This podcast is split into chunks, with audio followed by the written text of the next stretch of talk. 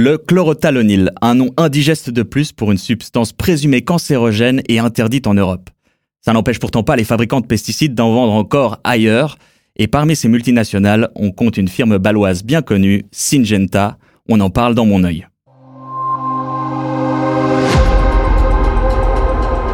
Mon œil, le podcast engagé de Public Eye.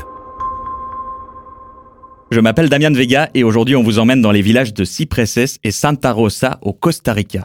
Depuis de nombreux mois, la population locale doit se faire approvisionner en eau potable par camion-citerne car les sources d'eau sont polluées par un dangereux pesticide. Le problème est persistant et pourrait concerner toute la région. Alors, le Costa Rica parviendra-t-il à se débarrasser du chlorothalonil? J'en parle avec Laurent Gabrel, bonjour. Bonjour. Tu es spécialiste agriculture et alimentation chez Public Eye. Que ce soit les néonicotinoïdes, le propiconazole ou encore l'imidaclopride, tu es passé maître dans l'art de prononcer ces mots sans bafouiller. Euh, dernière en date, le chlorotanoline. Je bafouille moi-même. Euh, au Costa Rica, donc, pays réputé le plus vert au monde, et pourtant, depuis près de dix mois, des milliers de personnes doivent être approvisionnées en eau. Pourquoi? Oui, ce qui est un peu moins connu, c'est que le Costa Rica, c'est l'un des pays au monde avec euh, le niveau le plus élevé d'utilisation de pesticides par hectare. Euh, c'est un gros exportateur de fruits exotiques comme les ananas, les bananes, euh, les melons et également de café. Et ce sont des cultures qui demandent une utilisation extrêmement intensive de pesticides. Mhm. Du coup, on va parler d'un de ces pesticides, le chlorothalonil. C'est quoi cette substance? C'est un fongicide un fongicide qui a été introduit dans les années 70 en Europe, qui est produit notamment par Syngenta et qui a été euh, retiré du marché il y a quelques années en Europe et en Suisse parce qu'il a été déclaré euh, cancérogène présumé pour l'être humain et parce qu'il euh, polluait les sources d'eau potable. Et c'est qui du coup les principaux fabricants de ce pesticide? Au niveau mondial, Syngenta c'est le numéro un sur le marché du chlorothalonil et au Costa Rica également. On a pu obtenir les données des douanes du Costa Rica qui montrent que Syngenta est à elle seule responsable d'à peu près un quart de tous les volumes de chlorothalonil importés euh, dans le pays durant les trois dernières années. Après, il y a une multitude d'autres entreprises euh, qui vendent du chlorothalonil au Costa Rica, et notamment euh, une autre entreprise européenne, l'allemande BASF. Comment cette pollution sur place a été détectée d'abord? Alors le Costa Rica n'a pas les, capacités, ni les moyens, ni les ressources pour analyser son eau de manière systématique et contrôler la présence de ce genre de polluants. Euh, dans le cas précis, c'est les voisins, donc les habitants, euh, des habitants euh, des villages de Santa Rosa et de Cypress au Costa Rica qui ont alerté les autorités. Ils ont perçu des odeurs étranges qui sortaient de la source d'eau potable. Ils ont soupçonné une pollution aux pesticides et puis finalement cette pollution et ces soupçons ont été confirmés par des analystes de laboratoire d'une université du Costa Rica euh, on a trouvé euh, dans les sources d'eau euh, de ces villages des niveaux extrêmement élevés de chlorothalonine dans l'eau potable. On a trouvé des niveaux jusqu'à 200 fois supérieurs à la limite légale dans le pays. Et ici aussi en Suisse, c'est un problème aussi le chlorothalonil alors le chlorothalonil il a aussi fait la une des journaux en Suisse et récemment en France parce que effectivement la pollution est généralisée aussi chez nous. Ce fongicide, c'était pendant très longtemps l'un des plus utilisés, notamment dans la culture de pommes de terre. Mhm. Et ces métabolites, qui sont issus de la dégradation du produit dans l'environnement, euh, sont connus pour polluer euh, l'eau potable. Euh, les métabolites du chlorothalonil, le problème, c'est qu'ils sont extrêmement persistants, donc ils, vont rester pendant encore des années et des années dans les sources d'eau potable. Et puis, les coûts euh, donc les, les, solutions techniques pour euh, enlever ces polluants en eau potable sont extrêmement coûteux. On a calculé que la facture euh, de l'eau potable pour les consommateurs pourrait presque doubler en Suisse et en France. La dépollution est quand même envisagée en Suisse. La, pollution, la dépollution est, est, est, requise en fait en Suisse par la loi, puisqu'il faut maintenir ces polluants au-dessous de la limite légale. Donc il y a différentes solutions qui sont envisagées, notamment l'installation de filtres à carbone pour retirer euh, les métabolites du chlorothalonil de l'eau potable. Mais c'est une solution qui est extrêmement coûteuse, qui se chiffre en milliards de francs et qui est complètement hors de portée pour un pays comme le Costa Rica. Pour revenir un peu sur le terrain de l'enquête, je te propose d'écouter les nouvelles données par le journaliste costaricien Alvaro Murillo, qui a lui-même réalisé le reportage sur place pour Public Eye et Unearthed. Les conséquences de la contamination de l'eau pour la population du canton de Ramuno, dans le nord de la province de Cartago, sont nombreuses. Tout d'abord, le problème sanitaire. On soupçonne que cela pourrait causer des maladies graves au sein de la population. Deuxièmement, les problèmes au niveau du développement dans le canton. Les nouvelles constructions ont été même interrompues dans une partie de cette région à cause du manque d'eau potable, ce qui affecte l'économie et le développement de la population.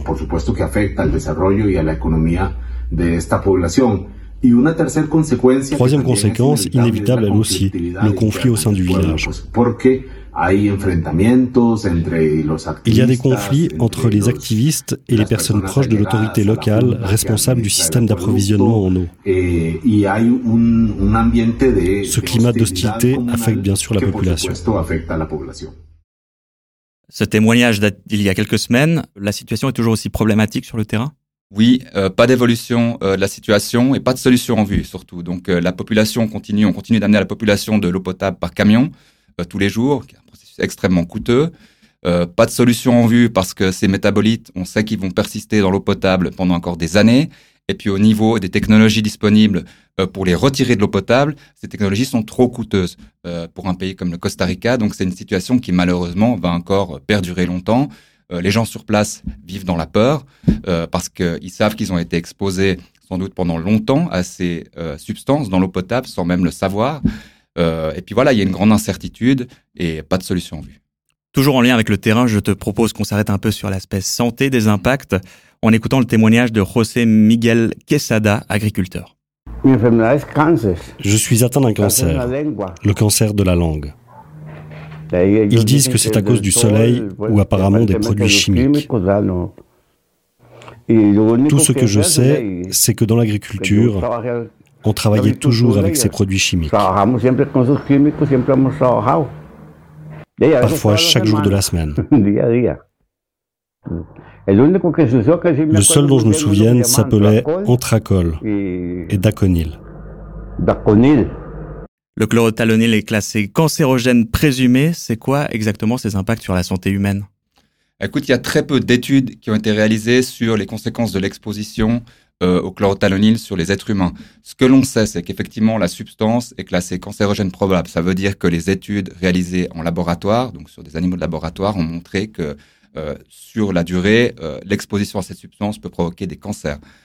ensuite, ce que l'on sait aussi, c'est que les niveaux auxquels sont exposées la population au Costa Rica à ces substances dans l'eau potable sont très dangereux, 200 fois au-dessus de la limite. Donc, c'est des niveaux qui peuvent poser problème. Après, il y a très peu d'études sur les conséquences concrètes sur le terrain de cette exposition. Et puis, on en sait encore très peu aussi sur les risques posés par les métabolites du, du chlorothalonil. Parce qu'il faut bien comprendre que les gens, dans leur eau potable, sont exposés non pas à la substance, le chlorothalonil lui-même, mais à, ces métabolites qui sont donc les produits issus de sa dégradation dans l'environnement très peu d'informations là-dessus. Les fabricants sont pas tenus de présenter euh, régulièrement des études sur leur toxicité, euh, mais lorsque la substance est considérée cancérogène, comme c'est le cas pour chlorothalonil, on euh, considère que tous les métabolites sont à risque et donc problématiques dans l'eau potable.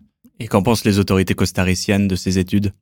Alors sur place, c'est assez compliqué. on a d'un côté le ministère de l'Agriculture qui est responsable des autorisations de pesticides dans le pays qui est euh, très dominé par une vision, euh, disons, euh, par les intérêts de l'agro-industrie et les besoins de l'agro-industrie.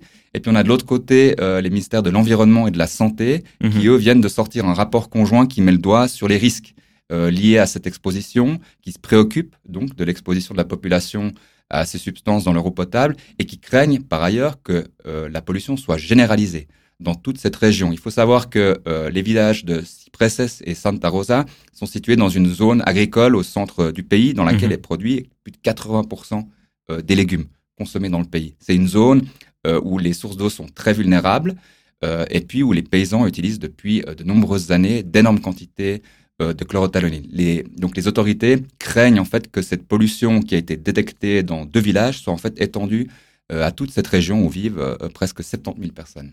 Est-ce que tu penses quand même qu'on peut espérer une interdiction du chlorothalonil euh, au niveau du pays? Alors c'est ce que demande en tout cas justement euh, dans un récent rapport le, ministère de la, Santé, et de l'Environnement, qui au vu de la situation euh, des risques pour les populations et du risque que cette pollution soit en fait généralisée, mais aussi de l'absence de moyens en fait pour contrôler les risques du chlorothalonil dans le pays, il demande l'interdiction du chlorothalonil dans le pays. Maintenant, au final, cette décision revient au, ministère de l'Agriculture qui, lui, prend beaucoup plus en compte par les intérêts de, de, de l'agro-business en général. C'est clair mm. que les exportations de, produits agricoles, de denrées agricoles depuis le Costa Rica, ça représente euh, d'énormes intérêts en jeu. Mhm. Et puis, euh, le ministère de l'Agriculture, c'est lui qui, qui, défend ses intérêts. Pour vous donner une idée de la pénétration du lobby de l'agrobusiness euh, au sein du gouvernement castoricain et en particulier sur le ministère de l'Agriculture, il y a quelques années, cette nuit à Genève, une réunion de la Convention de Rotterdam qui régule justement le commerce des, des produits chimiques dangereux.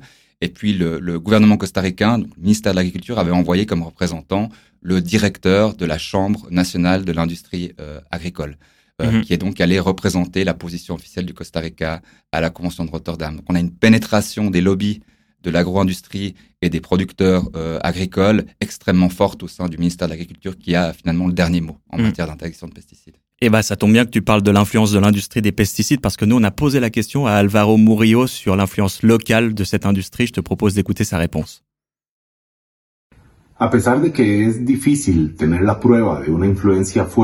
C'est difficile de prouver la forte influence des sociétés agrochimiques ou de pesticides au Costa Rica, mais il y a des signaux très clairs.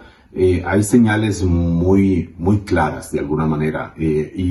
Par exemple, comme on l'a montré dans notre enquête, un représentant de l'industrie était présent lors de la collecte d'échantillons d'eau organisée par l'autorité locale pour essayer de montrer qu'elle n'est pas contaminée. Eh,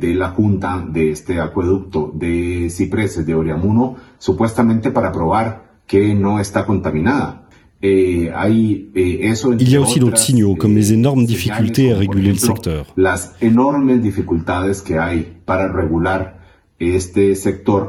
Eh, Selon de nombreuses organisations environnementales, ces difficultés sont dues à l'influence de l'industrie sur les forces politiques ou le gouvernement chargé de prendre ces mesures.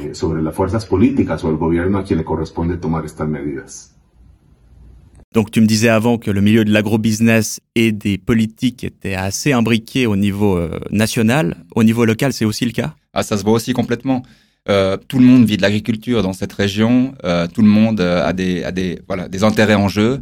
dans le cas précis, effectivement, le, le président du comité qui s'occupe de l'approvisionnement en eau du village de Cypresses. Lui-même, il a des intérêts dans l'agro-industrie. Il est agriculteur et il nie, il a pris le parti de, de nier en fait euh, cette pollution. Et puis euh, l'anecdote qui est racontée, euh, c'est qu'effectivement un jour, euh, il décide de faire une deuxième série de tests pour en fait prouver que l'eau n'est pas polluée. Pour la petite histoire, il engage un laboratoire qui n'a même pas la capacité technique de détecter les métabolites dans l'eau potable. Et le jour où euh, ils prennent euh, donc euh, ces, ils réalisent ces tests d'eau potable, ils font un événement sur Facebook et ils invitent les représentants locaux de l'agrobusiness, donc les vendeurs, les fabricants, les représentants des fabricants de pesticides. Il y a sur place Freddy Solis, par exemple, qui est quelqu'un qui possède voilà, qui a une, une, entreprise qui vend des pesticides au Costa Rica et qui vend lui-même du chlorothalonil et puis mettent en scène en fait une deuxième euh, euh, série de tests au niveau local. Donc oui, ce problème de conflit d'intérêts, on le voit tout à fait aussi au niveau euh, local et de la région de Carthago. Je voudrais aussi qu'on parle de ton rôle au sein de cette enquête. Tu as notamment analysé les données d'exportation du chlorothalonil depuis l'Union européenne, depuis le sol européen. Cette substance est donc toujours fabriquée en Europe, puis exportée vers des pays tiers, malgré son interdiction dans l'agriculture européenne en 2019. Ça paraît un peu hypocrite, non? Oui, c'est un peu le paradoxe. On ferme les yeux euh, là-dessus, en fait. Hein. Euh, en Europe, en Suisse, on a l'une des lois les plus strictes au monde. On a retiré énormément de pesticides dangereux du marché pendant ces dernières années, dont le chlorothalonil. Euh, mais on continue à permettre à nos fabricants de produire ces substances sur le sol européen pour les exporter vers des pays moins regardants, comme le Costa Rica. Il y en a beaucoup qui partent depuis la Suisse. Alors depuis la Suisse, c'est très compliqué à dire parce que en Suisse, euh, le chlorothalonil n'est toujours pas inscrit à la législation sur les pesticides dangereux, sur les exportations de pesticides dangereux. On l'a mhm. bien retiré du marché, mais par contre, les fabricants euh, restent libres de le produire en Suisse et de l'exporter sans même avoir à informer euh, le gouvernement suisse. Donc on n'a aucune donnée. on a des éléments qui nous laissent penser que oui, mhm. la Suisse exporte du chlorothalonil, mais c'est très difficile d'en connaître l'ampleur exacte. On a vu qu'au niveau européen, euh, oui, plusieurs européens, voilà, effectivement plusieurs pays européens, plusieurs centaines de tonnes sont euh, exportées depuis l'Union européenne euh, chaque année, depuis différents pays, notamment la Belgique, l'Italie ou la France. Mhm. mais au niveau suisse, c'est encore impossible de le dire parce que voilà, on a ce trou dans la législation. Parce qu'en Suisse, on est plutôt habitué à suivre les réglementations européennes, non, en la matière. On est juste en retard? Alors en Suisse, effectivement, on, prend, on reprend les décisions qui sont prises au niveau européen sur les interdictions de pesticides. Donc le chlorothalonil a été sorti du marché en Suisse droit derrière l'interdiction édictée dans l'Union européenne. Par contre, pour ce qui est de la législation sur les exportations euh, de produits chimiques dangereux, on est en retard, on est à la traîne. Euh, mhm. Au niveau de l'Union européenne, chaque année, la liste des pesticides qui sont soumis à ces règles, elle est actualisée. Mhm. On inscrit dans la législation tous les, les produits qui ont été euh, interdits l'année précédente. En Suisse, on fait ça tous les 4 ou 5 ans euh, seulement. Et là, pour vous, euh, pour vous dire, ça fait la dernière grosse actualisation de la liste, elle date de 2017. en parallèle, au niveau européen, chaque année, on ajoute à peu près 35 substances dangereuses à cette législation internationale. Donc on a pris beaucoup, beaucoup de retard et une substance comme le chlorothalonil ou les néonicotinoïdes dont on parlait euh, la dernière fois ne sont toujours pas soumis euh, à la législation suisse sur les exportations de, de produits chimiques dangereux. Donc concrètement, qu'est-ce que ça veut dire? Ça veut dire que les fabricants peuvent faire ce qu'ils veulent, continuer à produire euh, ces substances en Suisse et les exporter ailleurs sans aucun contrôle des autorités. Donc votre rapport a été publié en juin 2023, on tourne en septembre. Est-ce qu'il y a eu des réactions politiques?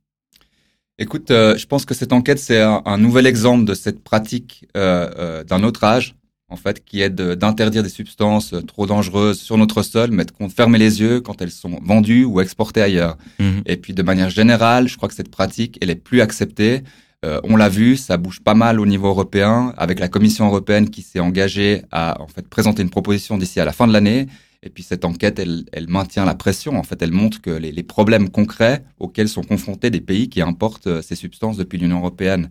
Dans des pays exportateurs européens, ça bouge aussi beaucoup. Par exemple, en Belgique, qui est le principal exportateur de chlorothalonil et puis qui a exporté euh, vers le Costa Rica, eh bien, la ministre de l'Environnement vient euh, d'adopter un arrêté euh, royal qui maintenant met fin à cette pratique. Donc depuis la Belgique, à partir de la fin de l'année, il ne sera plus possible d'exporter des pesticides interdits. Donc oui, je dirais que ces enquêtes et cette enquête en particulier fait beaucoup de bruit, maintient la pression sur les politiques pour mettre fin en fait à, à cette pratique. En gros, ça bouge, mais c'est pas suffisant. Alors ça bouge. Euh, mais ça bouge lentement. Mhm. Euh, les solutions nationales, elles sont par définition euh, limitées dans leur portée, puisqu'il est assez facile pour les fabricants d'exporter depuis ailleurs, même rien que des pays voisins en Europe. Mm. Et puis la solution européenne qui pourrait en fait résoudre au final la situation, elle se fait attendre. puisque voilà sous la pression aussi, les grosses pressions exercées par l'industrie, le processus a pris du retard. Et est-ce qu'une partie de la solution pourrait venir des industries elles-mêmes, comme Syngenta? Elle pourrait, ces entreprises pourraient bien sûr retirer euh, euh, leurs pesticides euh, dangereux du marché. Malheureusement, c'est pas le cas. ils adoptent plutôt une position extrêmement défensive, qui est de nier en fait la dangerosité de leurs produits et puis de tenter de vendre jusqu'au bout partout où c'est possible. Donc non, la solution, elle est politique, elle est sans doute européenne. Hein, mettre fin à ces exportations d'abord au niveau européen. Euh, et puis, euh, il y a aussi euh, cette proposition de directive sur le devoir de vigilance des entreprises en matière de droits humains et d'environnement qui est sur la table au niveau européen et qui aura aussi un impact énorme pour autant que les pesticides soient inclus dans le champ et dans la portée de cette nouvelle directive. Mais en gros, elle obligera les fabricants de pesticides à enfin prendre au sérieux les risques liés à l'utilisation de leurs produits dans des pays comme le Costa Rica. Donc on peut se réjouir, l'Union européenne avance un peu de son côté avec la notion de devoir de diligence, mais la Suisse est toujours à la traîne alors écoute, d'abord, cette nouvelle loi européenne, une fois qu'elle sera adoptée, elle concernera aussi les entreprises suisses comme Syngenta qui réalisent une grande part de leur chiffre d'affaires dans l'Union européenne. Donc lorsque cette obligation pour les entreprises de respecter les droits humains et l'environnement à l'étranger euh, sera ancrée dans le droit européen, elle s'appliquera aussi euh, à Syngenta. Ensuite, en Suisse, malheureusement, il y a quelques années, on a effectivement raté le coche avec cette défaite lors de la votation sur euh, euh, l'initiative multinationale responsable. Euh, mais on espère qu'une fois que l'Union européenne aura avancé de son côté, cette discussion va reprendre en vue d'une mise en œuvre en Suisse également. Et bien sûr, à ce moment-là, on manquera pas de te réinviter. Merci beaucoup d'être venu et de nous avoir parlé de cette enquête passionnante. Avec plaisir. Et merci à vous pour votre écoute. Comme d'habitude, l'intégralité de l'enquête est disponible en description de cet épisode. Si le sujet des pesticides vous intéresse particulièrement, on a également tourné un autre épisode sur le sujet avec Laurent Gabrel en description également. C'était Mon œil, le podcast engagé de Public Eye qui regarde là où les multinationales voudraient qu'on détourne le regard. À bientôt.